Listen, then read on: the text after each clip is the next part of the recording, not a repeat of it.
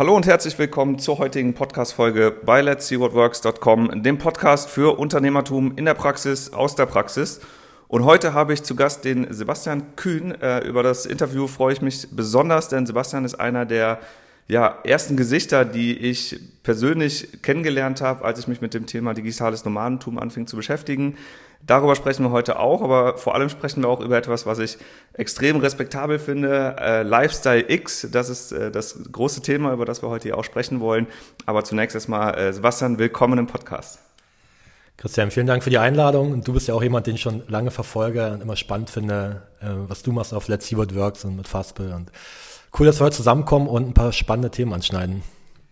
Ich freue mich ebenso. Ähm, wir sind ja heute in Porto hier in Portugal und ähm, ich finde es immer schön, wenn man die Leute unterwegs trifft. Das ist ja auch im digitalen Nomadentum so eine, so eine typische Eigenschaft. Man kennt sich irgendwie online, man sieht sich aber dann immer an verrückten äh, exotischen Orten in dieser Welt, aber nie in Deutschland, nie in Hamburg, nie in Berlin, äh, so was man halt typischerweise erwarten würde.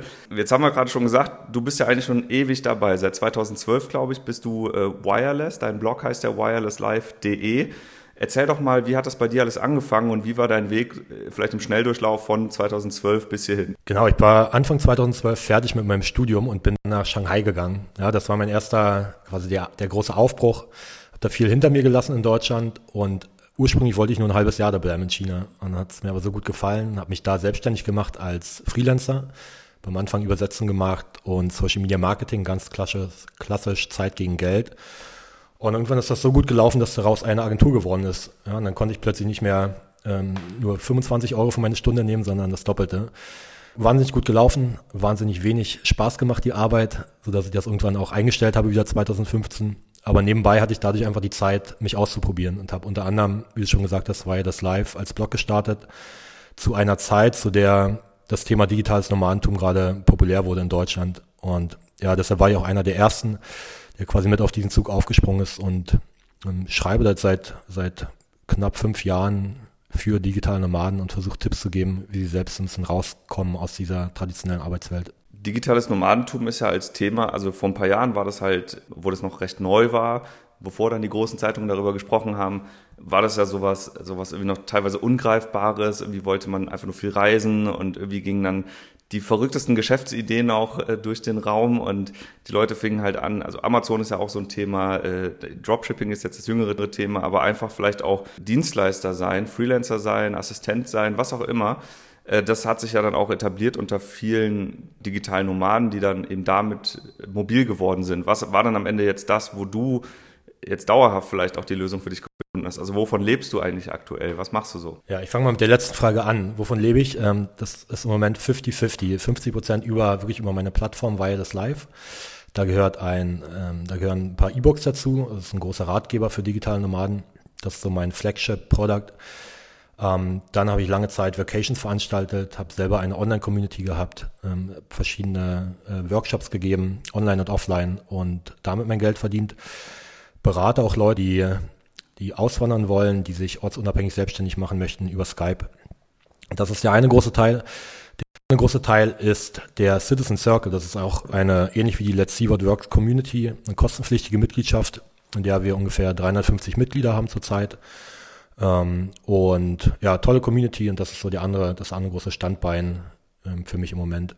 Ich persönlich finde den Citizen Circle extrem beeindruckend. Also die Idee, dass man Leute zusammenbringt, dass man hilf, äh, hilft, dass man Hilfe anbietet, um äh, Leuten auch diesen Lifestyle zu ermöglichen. Du hast es gerade schon gesagt, der Citizen Circle ist eine kostenpflichtige Community. Bei Let's See What Works ist es ähm, nicht der Fall. Wir sind einfach nur in Anführungsstrichen eine Facebook-Gruppe. Ähm, die Idee ist aber am Ende dasselbe, nämlich Menschen zu helfen, um bessere Unternehmer zu werden oder überhaupt ein erfolgreiches Business mal aufzubauen, um sich am Ende einen Lifestyle zu ermöglichen, den sie dann auch gerne ähm, leben möchten. Ne? Also nicht gebunden zu sein an Strukturen, die man vielleicht durch einen Arbeitgeber vorgeschrieben bekommt oder die man, ich sag mal, um der gesellschaftlichen Norm zu entsprechen, irgendwie Dinge macht, die man vielleicht gar nicht machen will und von Statussymbolen zehrt, die man eigentlich gar nicht haben will. Dazu, ja, kann ich mal was sagen. Ich war, saß 2012 in Shanghai und habe angefangen, mich dort selbst selbstständig zu machen und hatte einfach keinen Kontakt zu anderen Selbstständigen. Ja. Meine Freunde, das waren alles Experts, fest angestellt in großen Unternehmen. Und damals gab es auch diese Landschaft noch nicht, in der man sich in Foren ausgetauscht hat in Facebook-Gruppen. Und für mich war das so ein also, total egoistisches Motiv, selber eine Community zu gründen, um immer, immer Zugang zu haben zu so einem Netzwerk, um mich austauschen zu können, weil ich habe am Anfang die ganzen Fehler alle selber machen müssen und habe viel experimentiert und habe ähm, viel Zeit und auch Geld damit verschwendet, ähm, die Sachen zu lernen. Und ich finde es großartig, was heute passiert in den Communities, die wir betreiben, die auch andere Leute betreiben, kann man sich einfach, ja, da kann man sich so viele Abkürzungen holen und Tipps und muss nicht immer wieder selber hinfallen. Absolut. Du hast ja gerade gesagt, Shanghai war so dein erster ähm, Standort als Nomade, also wenn man das so nennen mag, Standort. Du warst da schon ein paar Monate, ne? Bist du dann aber auch mal permanent rumgereist, hast quasi äh, den digitalen Backpacker gemacht oder wie, wie ist so dein, dein Reisemodell, dein Reisemodus gewesen die letzten Jahre? Ja, also ich war tatsächlich jetzt sechs Jahre in Asien, ähm, knapp vier davon in Shanghai, also auch äh, relativ feste Wohnung, immer mal wieder ein paar Monate zwischendurch weg und in anderen asiatischen Ländern. Jetzt zum Schluss ähm, ein halbes Jahr in Thailand und ein Dreivierteljahr in Singapur. Also schon immer gewechselt, aber mir war es immer wichtig, ähm, so einen festen Standort zu haben und nicht nur aus dem Rucksack zu leben. Das funktioniert für mich mal ein halbes, halbes Jahr.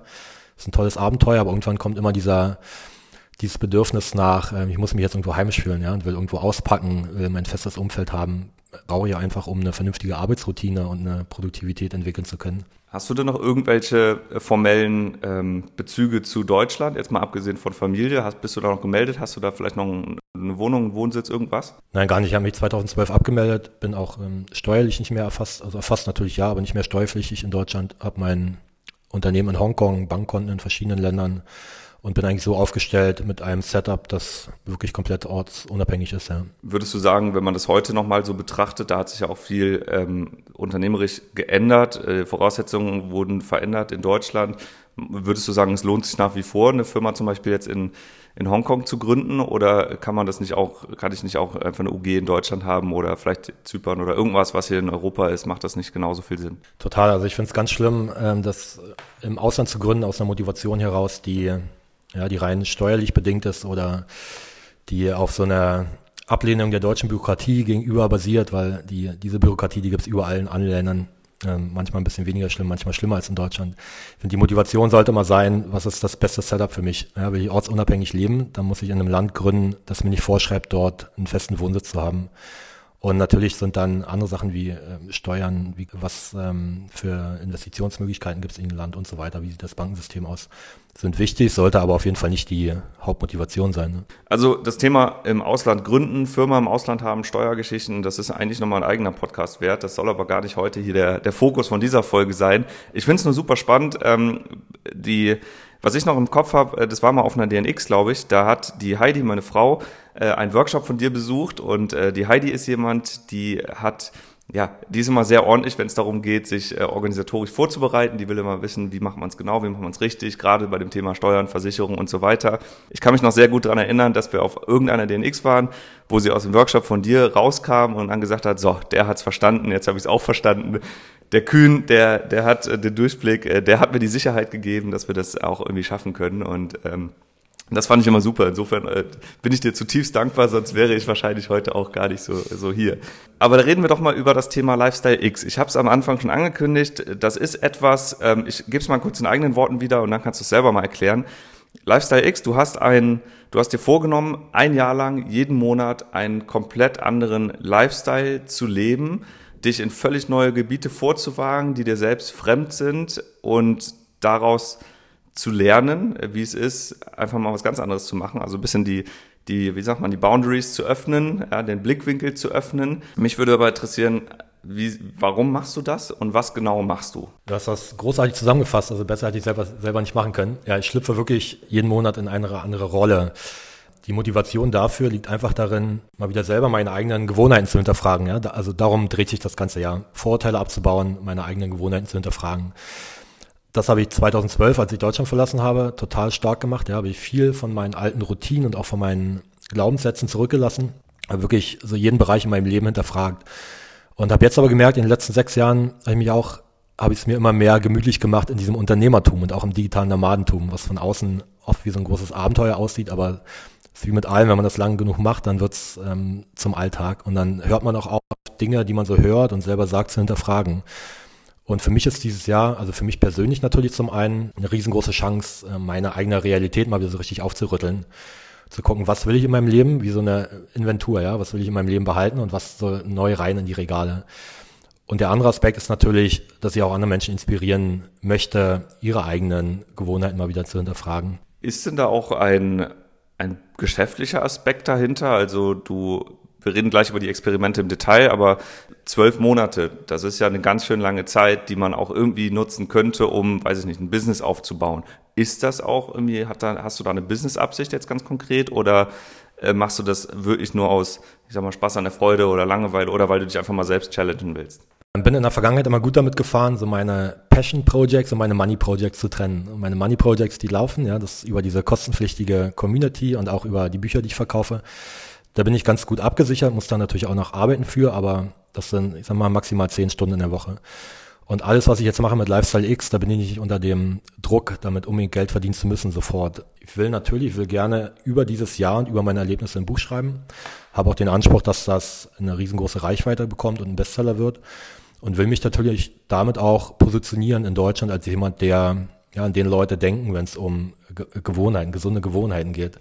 Und was dann daraus wird in den nächsten zwei, drei Jahren, das ist total offen. Da kann ich mir vorstellen, dass das auch mal ein Businessmodell wird. Im Moment geht es aber wirklich darum, meine Leidenschaft auszuleben, das Schreiben auch da, damit zu verbinden und mich zu positionieren in einem Markt. Sehr cool. Jetzt ist ja die Hälfte des Jahres rum ungefähr. Ähm, wie viele Experimente hast du schon absolviert bisher und welche waren das? Ich mache es mal im Schnelldurchlauf. Ja. Ich bin jetzt gerade bei Experiment Nummer sieben.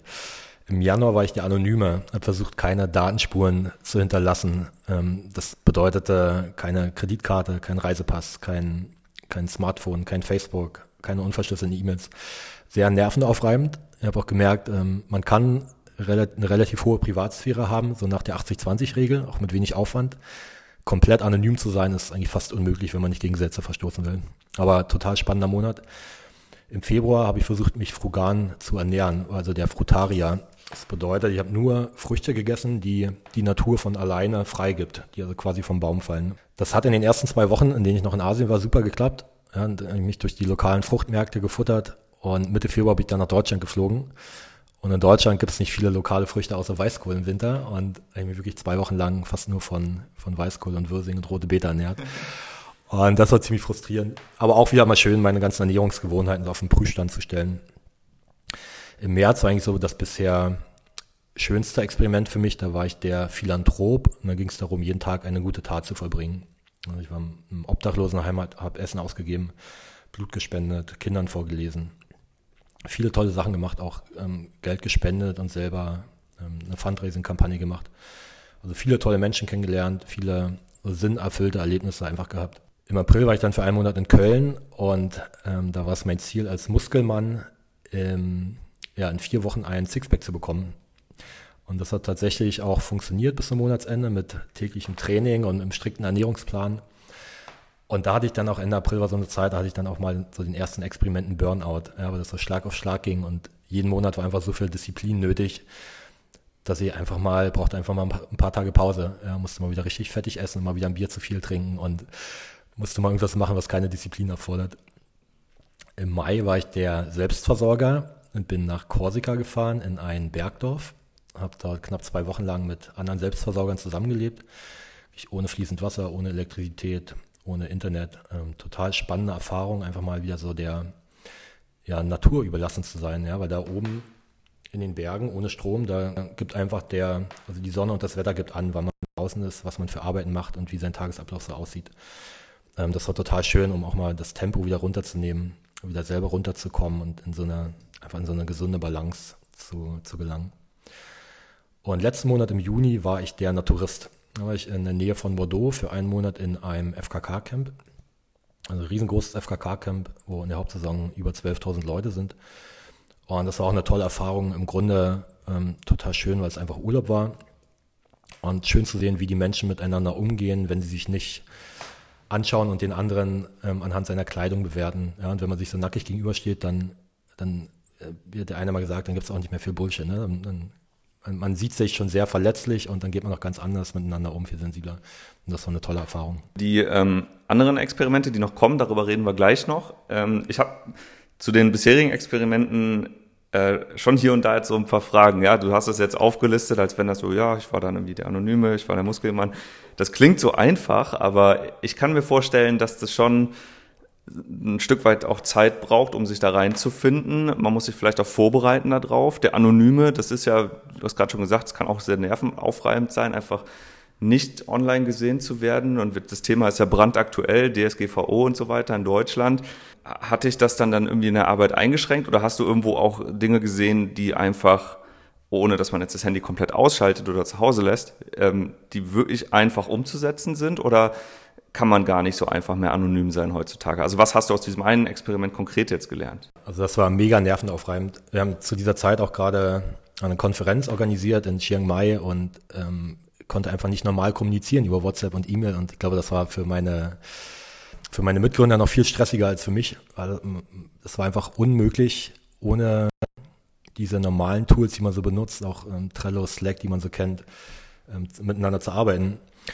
Und was ich gelernt habe, so 80-20-Regel. Ne? Man kann im Alltag ganz einfache Sachen machen, um relativ anonym zu sein. Das sind so Sachen wie einen Firefox-Browser zu benutzen, mit ein paar Add-ons, VPN-Verbindungen, ähm, nicht bei Facebook und Google eingeloggt zu sein und gleichzeitig irgendwas zu, zu googeln. Also es gibt so ein paar Kleinigkeiten, die man einfach machen kann. Kurze Frage dazu. Du hast gerade Trello Slack gesagt. Das sind ja so die Alltagsgegenstände oder auch Telefonieren, E-Mail auf dem Handy. Hast du das alles nicht mehr benutzt? Geht das nicht mehr dann, wenn man anonym sein will? Genau, mir ging es darum, dass diese Tools nicht mehr mit meiner, mit Sebastian Kühn in Verbindung stehen. Ja, also ich habe mir dann wirklich, ich habe mir ein zweites Handy gekauft, so ein ganz altes Ding, so ein Nokia 5110, was nichts kann außer SMS und telefonieren. Hab da, hab ähm, einen Teil, einen, einen Teil, einen älteren ein bisschen Geld gegeben, der eine SIM-Karte für mich gekauft hat auf seinen Namen. Also mir ging es dann wirklich darum, dass diese Sachen nicht mit meinem Namen in Verbindung stehen. Hab kommuniziert über ganz komplizierte ähm, E-Mail-Programme, die die E-Mails verschlüsseln. Kein Schwein weiß, wie man die E-Mails öffnet, aber die wurden verschlüsselt verschickt. Also alles sehr kompliziert und sehr stressig, da wirklich komplett anonym zu bleiben. Also du warst nicht offline, sondern du hast einfach wirklich anonym unter einem anderen Namen dann irgendwie ähm, einfach weitergemacht. Die Menschen, mit denen du dann interagierst, die mussten ja wissen, dass du unter einem anderen Namen jetzt irgendwie erreichbar bist. Vielleicht auch bei Facebook, weil hast du da vielleicht auch einen anderen Account.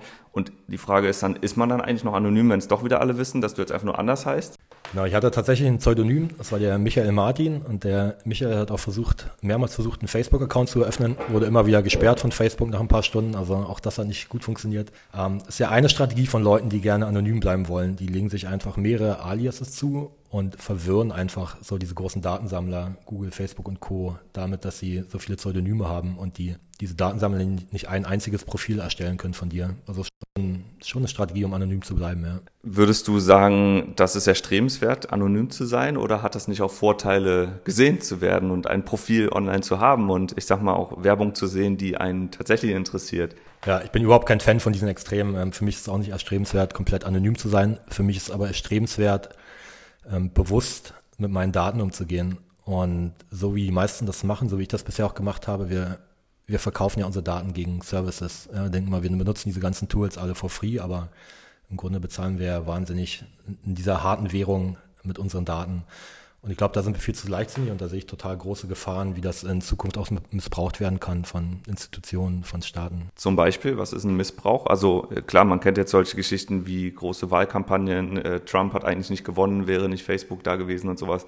Also meinst du sowas mit, mit dem großen Risiko oder wo ist eigentlich das Problem? Dass wir uns selbst manipulieren lassen und das gar nicht mehr mitbekommen. Ja? Und das fängt an mit, mit Werbebannern, die eingeblendet werden bei Facebook, die genau auf unsere Interessen und auf unsere Vorlieben zugeschnitten sind, mit ähm, politischen Kampagnen, ähm, und mal ein ganz konkretes Beispiel, das Gesundheitssystem. Und das ist was, was, glaube ich, kommen wird, dass wir nicht in Zukunft nicht mehr alle den gleichen Beitrag bezahlen, sondern dass die Krankenversicherer schauen in unsere Jogging-Apps, in unsere ähm, Gesundheits- und Shopping-Apps, wie wir uns ernähren, was wir für Sport machen, wie viel Zigaretten wir rauchen, wie viel Bier wir trinken und dementsprechend die Beiträge anpassen. Dann müssen wir uns überlegen, ob wir in so einer Gesellschaft leben wollen oder nicht. Also es birgt alles immer Chancen und Risiken. In China gibt es das ja schon. Ich glaube, da, da wird ja schon jeder Mensch so getrackt und du kannst halt verschiedene Dinge gar nicht mehr machen, vielleicht Dinge gar nicht mehr kaufen. Da gibt es sowas wie die Schufa gar nicht, weil also die Schufa ist da sozusagen äh, das, das Live-Auge, was ständig mitguckt und halt ein Profil, ein Score von dir erstellt, bevor du überhaupt irgendwas online machen kannst. Ähm, das ist sicherlich eine Extremform und vielleicht auch ein Vorgeschmack auf das, was uns erwarten könnte noch.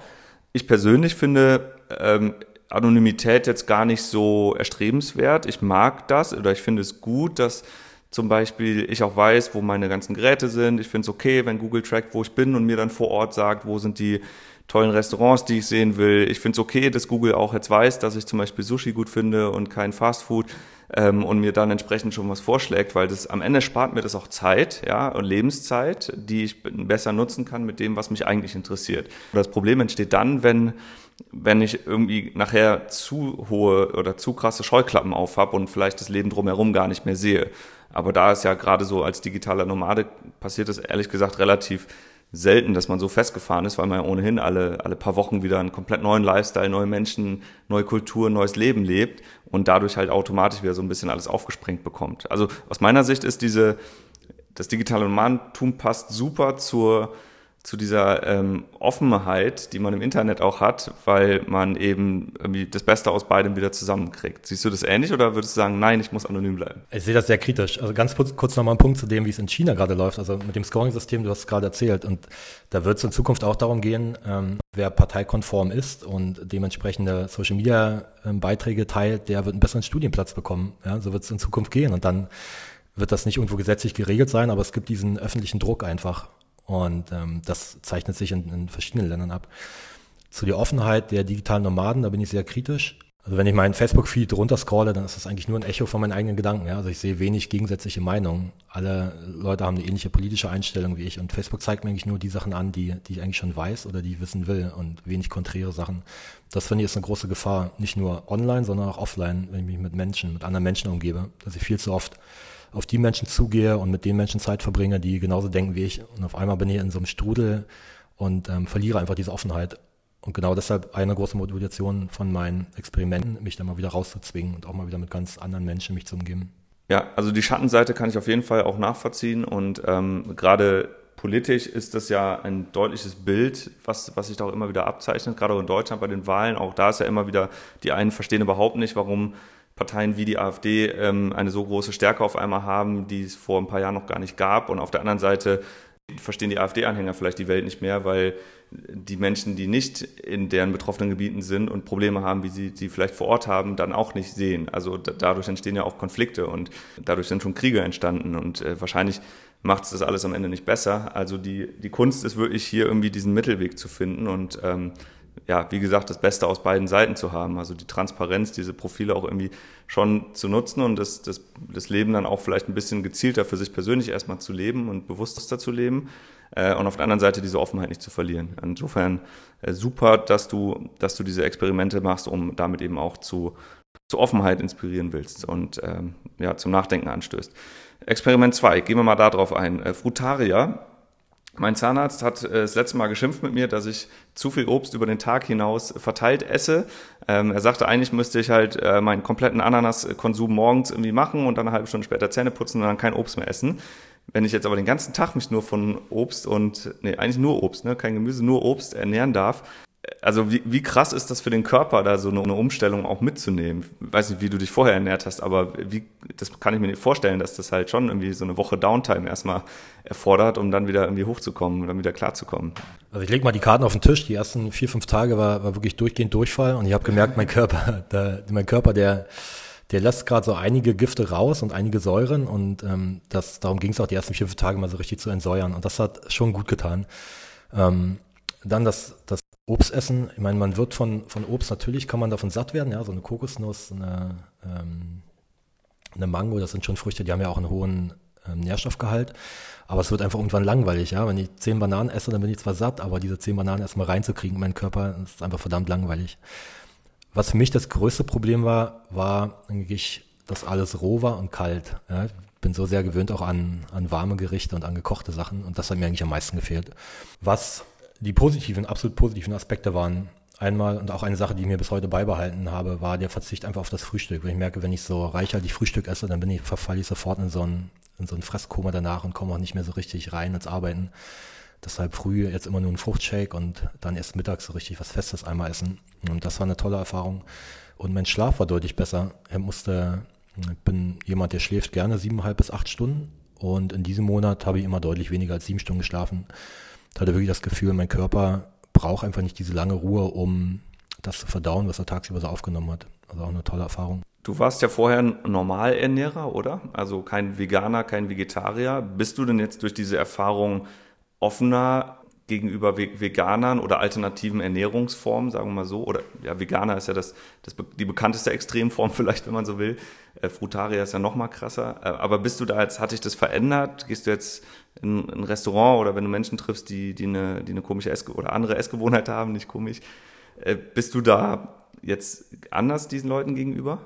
Nee, ich glaube, meine Einstellung hat sich, hat sich jetzt nicht verändert durch den Monat. Frutaria ist, glaube ich, so die Extremform und dann kommt nochmal Rohkost davor und dann vegan. Ich glaube, das ist so die Abfolge der, der Craziness in der Ernährung. Ähm, ich finde es generell, ähm, kann ich nicht viel damit anfangen, immer so ein, meiner Ernährung so ein Label zu geben und mich dann total strikt danach ähm, zu richten. Ich habe vorher auch schon ganz bewusst auf meinen Fleischkonsum geachtet. Aber wenn ich mal Bock hatte auf eine, auf eine Currywurst oder auf ein ähm, schönes Steak, dann habe ich das auch gegessen.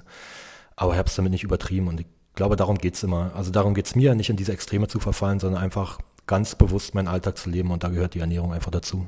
Ja, ich glaube, Extreme sind ja aus meiner persönlichen Sicht nie so richtig gut, ja, egal wo, wo man die hat und beim Essen eben auch nicht.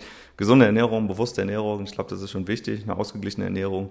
Aber wie gesagt, die Currywurst oder ein Bier zwischendurch, die tun der Seele zu gut, als dass man äh, komplett darauf verzichten müsste.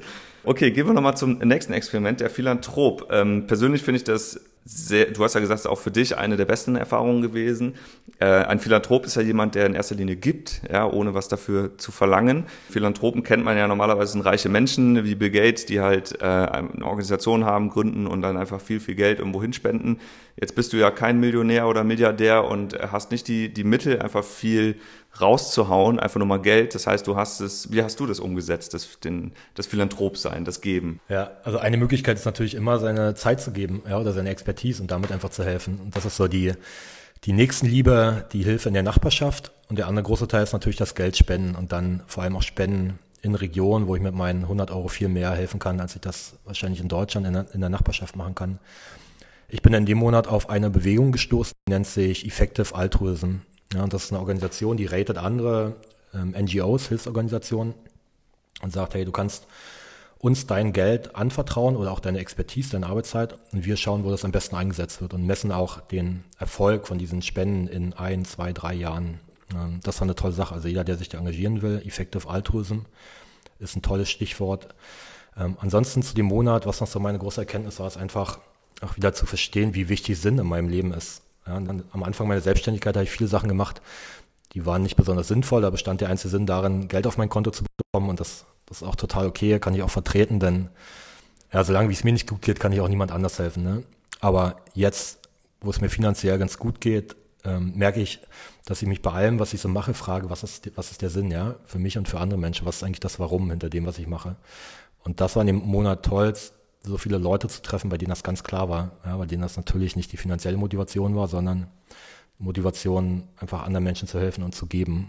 Und in dem Moment, wo sie geben, gibt man ja eigentlich sicherlich immer am meisten, ja, man kommt immer doppelt so viel zurück, wie man gibt. Warum denkst du, dass, ähm, wir haben ja jetzt, also jetzt nicht in, in Deutschland nicht so das Riesenproblem, aber es gibt Bettler zum Beispiel auch auf der Straße, die tatsächlich kein Zuhause haben, die hilfsbedürftig sind, die sich nicht, nicht zu essen leisten können, Warum haben viele Menschen da noch so eine Scheu davor, da was zu geben, ein Euro oder zwei? Glaubst du, das Problem ist hier, dass, dass dieser, diese Konfrontation zu krass ist im Alltag oder dass man das Gefühl hat, ja, wenn ich dem Euro gebe, dann versäuft er das eh nur und dann ist dem eigentlich auch nicht geholfen. Also, dass man, dass der Effekt nicht so richtig absehbar ist. Ja, ich glaube, das große Problem ist die Pauschalisierung. Und klar wollen wir keinem Bettler Geld geben, das dann versäuft oder für Drogen ausgibt.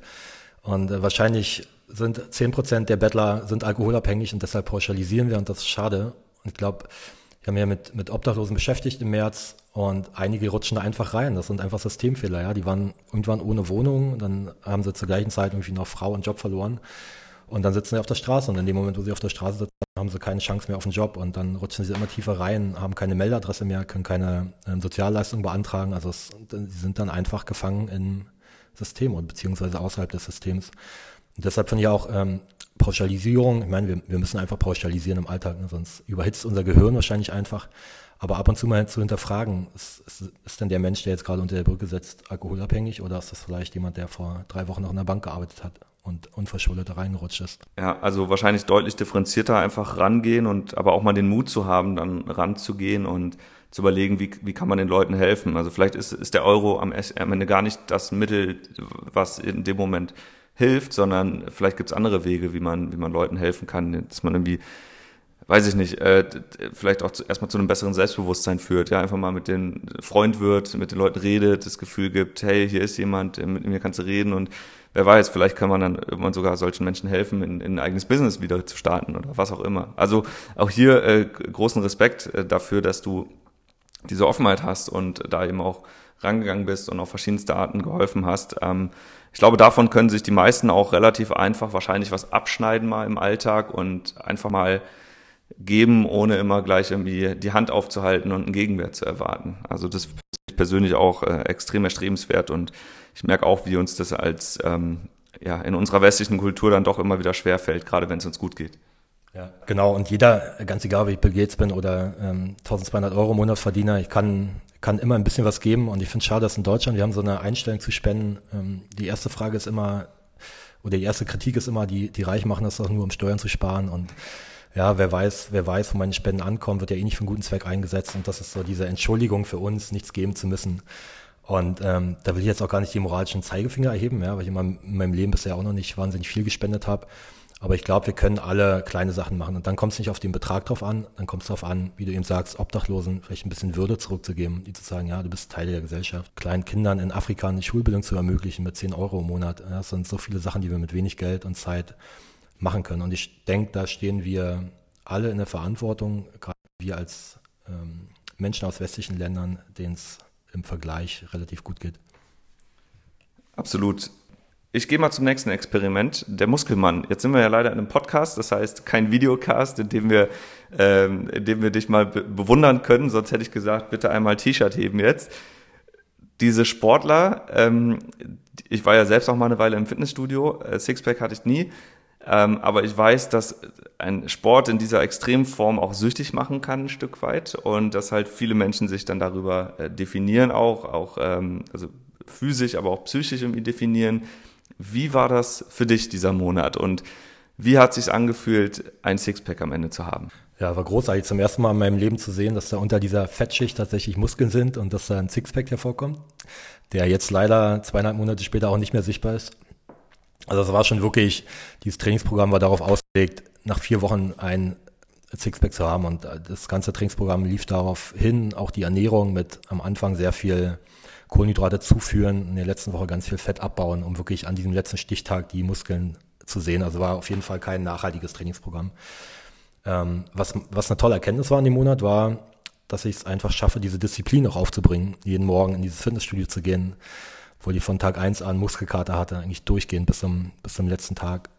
Und meine eigenen, meine eigenen Standards zu erhöhen. Ja, am Anfang hing ich da an dieser Klimmzugstange und habe mich dreimal hochgequält und nach vier Wochen waren zehn, zehn Klimmzüge am, am Stück überhaupt kein Problem. Und auch Beweglichkeit, Haltung, Flexibilität hat sich alles extrem verbessert nach diesen vier Wochen. Und ich habe gemerkt, dass, dass es nicht normal ist, nach zwei Stunden Arbeiten am Laptop ähm, richtig üble Schmerzen im Nacken zu haben. Ja, das war mein Standard vorher. Und am Ende des Monats ging es mir deutlich besser, ich deutlich beweglicher. Und das ist einfach ein neuer Standard, den ich jetzt in meinem Kopf habe. Das war eine tolle Erfahrung in dem Monat. Bleibt es jetzt denn dabei, dass du regelmäßig Sport machst? Also ich selber hatte auch so eine Erfahrung, wie du sie gerade gesagt hast, ähm, nachdem ich mal eine Weile äh, intensiv Yoga gemacht habe. Das ist ähnlich gewesen. Ich saß dann auf einmal irgendwann abends ganz bequem im Schneidersitz zum Beispiel auf der Couch, was vorher irgendwie undenkbar war. Aber auch irgendwie ich bin ich dabei geblieben. Also hier ist wahrscheinlich das größte Problem, wirklich diese Disziplin aufzubringen und irgendwie in diesen Rhythmus zu kommen, äh, obwohl man sich ja danach besser fühlt.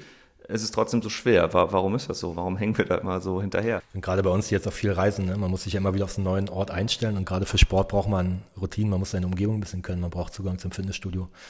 Ähm, eine Sache, die ich habe mir eine Faszienrolle gekauft. Die ist immer dabei. Ähm, Versuche da alle paar Tage 10 bis 15 Minuten am Morgen einfach meine Faszien auszurollen, ähm, versuche da ein paar Übungen zu machen. Das ist super, das tut mir gut. Und ich versuche auch weiterhin, ähm, gehe relativ viel laufen, alle zwei Tage und versuche da ein bis zweimal in der Woche noch eine Übung einzubauen, ähm, einfach draußen an so einem Trimm-Dich-Fahrt mit ein paar Klimmzügen und anderen Übungen. Fitnessstudio ist eigentlich überhaupt nicht erforderlich, finde ich, weil du hast gerade schon gesagt, ähm, Du kannst laufen gehen, du kannst äh, Selbstübungen zu Hause machen, auch Yoga könnte man zu Hause machen. Es gibt ja auch für die, für die ganz modernen Leute, es gibt Apps mittlerweile, es gibt YouTube-Kanäle, wo Leute erklären, was man für Sport machen soll.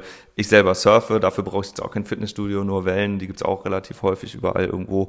Also irgendwie ist es der innere Schweinehund, den man dann hier überwinden muss. Und also ich kann zumindest nur sagen, in meinem Fall ist es so, ich habe das Surfen jetzt so intensiv in meinen Alltag eingebaut, dass ich immer dann nicht arbeite, wenn die Wellen sind. Also die Surf, das Surfen hat immer die oberste Priorität aktuell, gerade weil sich auch ständig alles verändert und alles andere baue ich dann darum drum herum. Jetzt gibt es aber auch mal Wochen oder Tage, da kann man mal nicht surfen, weil die Natur das einfach gerade nicht zulässt. Ähm, und dann gibt es aber Tage, wo das eben besonders intensiv ist und ich dann eher so nach einer Woche das Gefühl habe, boah, jetzt immer mal wieder ein Tag Auszeit wäre auch ganz gut. Und ähm, ich glaube, sobald man das aber kontrollieren kann, indem man zum Beispiel laufen geht, auch bei Regen, was auch immer, ist das halt äh, noch, noch eine andere Nummer. Also äh, gibt es irgendwie so ein Geheimnis, wie man da so eine Disziplin aufbringen kann, wenn man jetzt nicht gerade sagt, das ist ein Experiment und ich mache das öffentlich? Ja, du sagst gerade mit Priorität, ne? Du sagst bei dir Surfen oberste Priorität und dann kommt wahrscheinlich erst Arbeit und Reisen und alles andere. Das ist, das ist schon der erste große Punkt, weil bei den meisten von uns, und da zähle ich mir auch dazu, ähm, da steht die Arbeit ganz oben, dann kommt irgendwann der Partner, dann kommt die Familie und alles, was sonst noch so davor ist und alles, was mit unserem Körper, mit unserem Wohlbefinden zu tun hat, fällt immer hinten über und das ist natürlich total schade. Ich glaube, ich bin auch niemand, der wahnsinnig viel Disziplin aufbringen kann. Ähm, mir müssen die Sachen einfach irgendwann Spaß machen oder die müssen mir, ich sage mal, die müssen mir mehr Energie geben, als, als sie mir ziehen. Ja, und ich kann, kann mir vorstellen, wenn du surfen gehst, dann hast du danach einen riesen High. Ja, danach geht's dir einfach besser. Also du bist nicht, bist nicht körperlich und mental erschöpft, sondern du hast einfach Energie für den Rest des Tages. Und so geht's mir auch nach meinen Jogging-Einheiten zum Beispiel.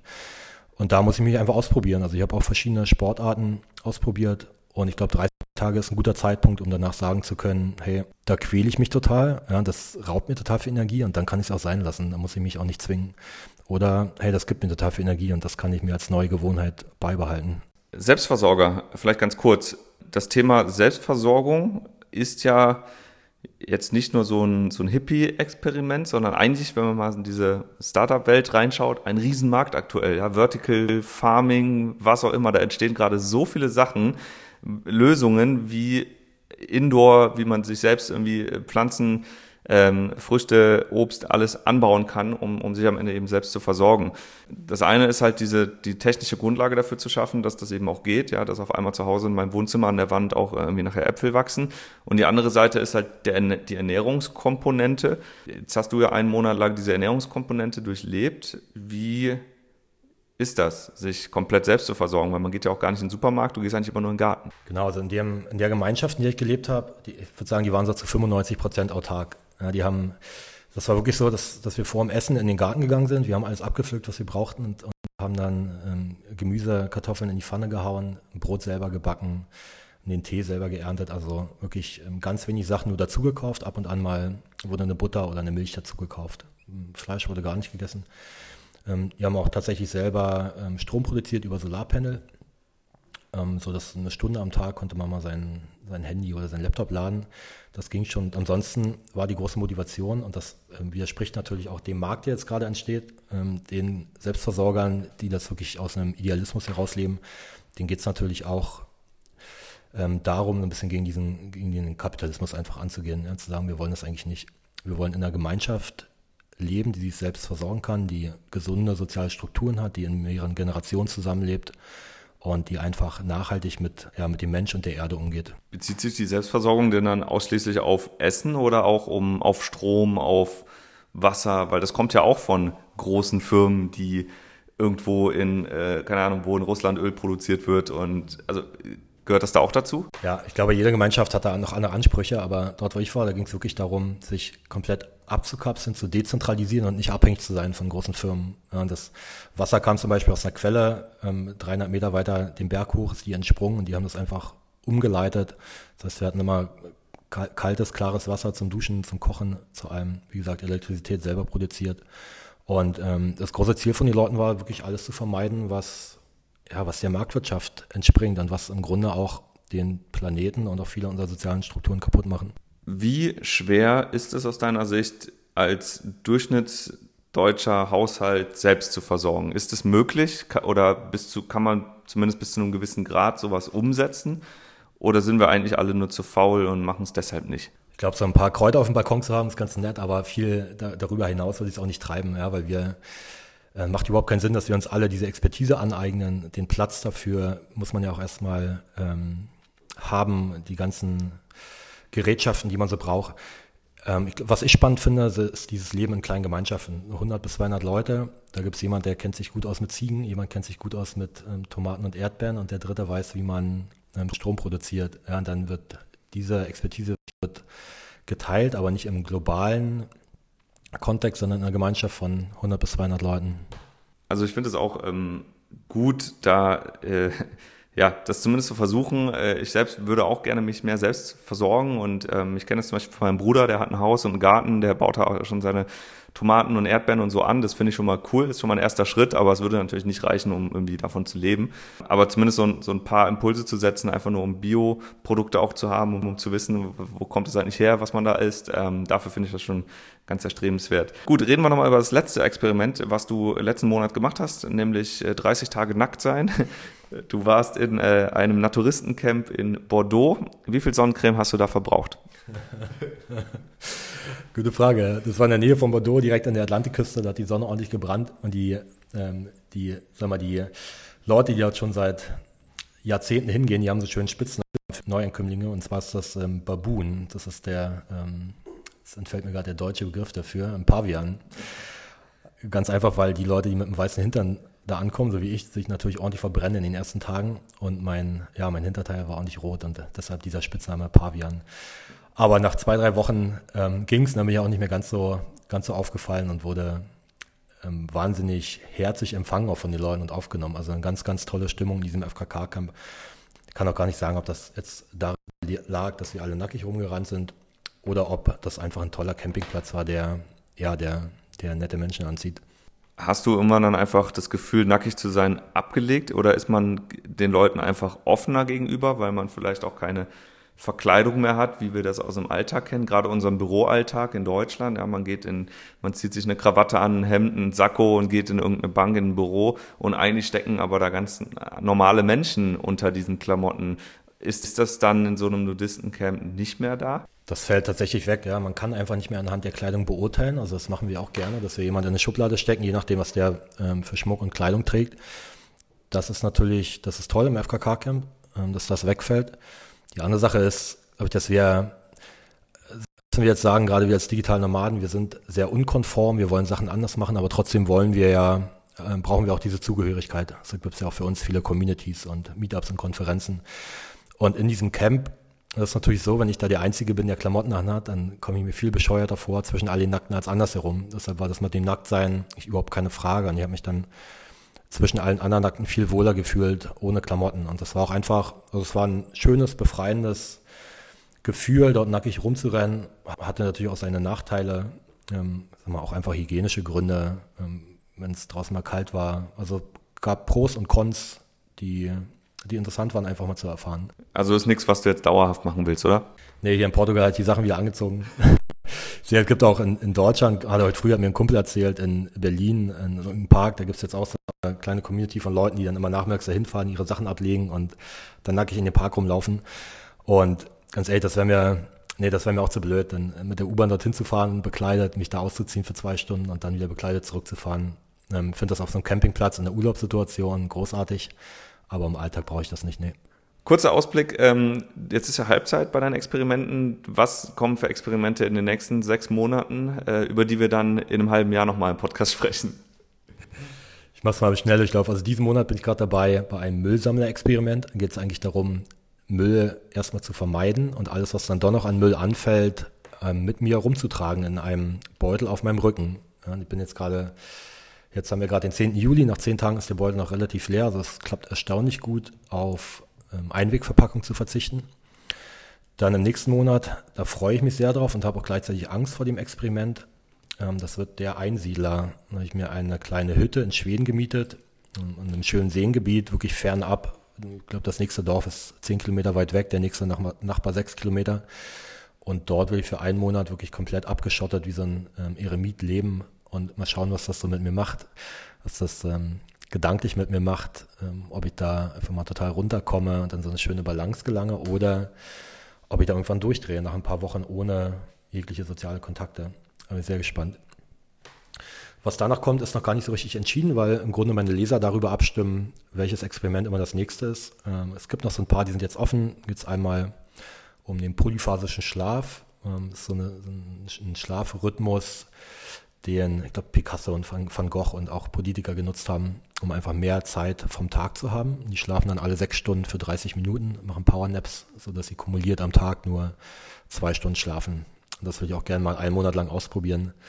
Und da kommen noch ein paar andere Sachen, aber ähm, da können wir auch gerne mal verlinken auf, auf meine Webseite. Das ist noch nicht so richtig klar, was dann kommt. Absolut, ich finde es cool, dass du da die Community auch mit einbeziehst, weil äh, die erleben dann natürlich auch ja durch dich. Und ich hatte da auch schon mit abgestimmt und ich fand das, äh, ich fand das auch ganz cool mal zu sehen, so, also gerade dieses Anonym-Thema äh, hat mich besonders interessiert, so kann man das, wie geht das und so, da hatte ich auf jeden Fall mitgevotet wenn jetzt jemand, vielleicht nochmal eine ganz praktische Frage zum Ende, wenn jetzt jemand sagt, oh, das ist cool, ich will das auch mal machen, ich will auch mal so ein Experiment machen, mal vier Wochen komplett raus, wie, kann, wie geht man sowas an am besten? Ich meine, man muss ja auch mit den Alltag, jemand, vielleicht hat man Familie zu Hause, Job, irgendwas, ähm, man muss ja jetzt kein digitaler Nomade sein, um ein Experiment zu machen. Würdest du es empfehlen, jemandem auch sowas zu machen oder und was würdest du sagen, wie, wie bereitet man sich am besten auf sowas vor? Total, also hängt natürlich von dem Experiment ab. Ne? Wenn ich jetzt nächsten Monat nach Schweden gehe, dann muss natürlich alles in meinem Business weiterlaufen und dann muss ich Sachen wirklich abgeben, muss meine Leute, mit denen ich zusammenarbeite oder auch Leute, die für mich arbeiten, darauf einstimmen. Und das bereite ich jetzt seit zwei Monaten vor. Ich kann nicht jetzt auch nicht einfach so weg. Ähm, wenn das so kleinere Experimente sind, wie jetzt mit dem Müllsammler, das kann ich auch gut in meinen Alltag integrieren. Also wirklich abhängig von der Tragweite des Experiments. Was für mich total gut funktioniert, ist einfach dieser öffentliche Druck. Ja, wenn ich muss das Experiment nicht für mich allein machen, sondern ich kann meinen Freunden, meiner Familie, äh, mein Facebook-Feed davon erzählen, um auch einfach diesen gesunden Druck von außen zu haben, Leute zu haben, die dann mal nachfragen. Und dann mache ich mich einfach, ja, muss ich Rechenschaft ablegen, ja, und kann mich nicht einfach davonstehlen nach zehn Tagen, wenn ich dann keine Lust mehr darauf habe. Ich glaube, das ist ein guter Trick. Das ist schon witzig, da hast du es dir über Jahre erarbeitet, keinen sozialen Druck mehr haben zu müssen und dann versetzt du dich wieder in eine Lage des sozialen Drucks, um äh, diese Experimente zu machen. Ähm, ja, also genau, einfach mal einen Blog starten und drüber schreiben, das ist vielleicht die Lösung. Ich persönlich finde es aber auch super gut, einfach mal äh, regelmäßig was extrem anderes zu machen, was ganz anderes zu machen, sich zu trauen, da mal über den Schatten zu springen. Vielleicht kann man das als Abenteuer betrachten. Man muss ja nicht drüber bloggen. Aber ich denke, es ist immer erhellend, wenn man einfach mal was komplett anderes erlebt und sieht. Man muss das nicht gut finden, man muss ja auch nicht irgendwie dann komplett nachher gleich konvertieren und ein ganz neues Leben leben, aber einfach mal zu sehen, was gibt's da noch so, das ist, glaube ich, immer sehr, sehr gut und inspirierend und hilft vielleicht an der einen oder anderen Stelle im Alltag dann auch zu justieren, damit man am Ende auch äh, irgendwie äh, ja, irgendwie ausgeglichen ist und happy mit dem ist, was man hat. An der Stelle erstmal Vielen Dank, äh, dass du diese ganzen Insights gegeben hast. Nochmal ein ganz großer Respekt von mir, dass, das, dass du das so durchziehst. Du schreibst auf wirelesslife.de darüber, das kann man alles nachlesen, deine Erfahrungen zu jedem einzelnen Experiment. Dort kann man auch noch abstimmen für die kommenden Experimente, also unbedingt mal auf wirelesslife.de draufgehen, ist auch verlinkt in den Show Notes. Und äh, ich bin super gespannt. Ich würde mich sehr freuen, dann in einem halben Jahr nochmal mit dir über die nächsten sechs Experimente zu sprechen und äh, ja, ich kann nur alle animieren, äh, selber mal zu hinterfragen, ob sie nicht sowas machen zu wollen. Und ähm, das nächste Mal, wenn, wenn ihr irgendwie einen Frutarier seht auf der Straße oder einen, einen Obdachlosen oder einen Anonym oder einen mit Sixpack, äh, dass man vielleicht mit anderen Augen dann da gegenüber tritt und äh, ja, ein bisschen offener, toleranter ist und ähm, ja, einfach mal das reflektiert. Also vielen Dank, dass du da warst und dann bis zum nächsten Mal. Viel Erfolg bei den weiteren Experimenten. Vielen Dank, Christian, und auch vielen Dank für deine Arbeit, mit der du auch wahnsinnig viele Menschen inspirierst.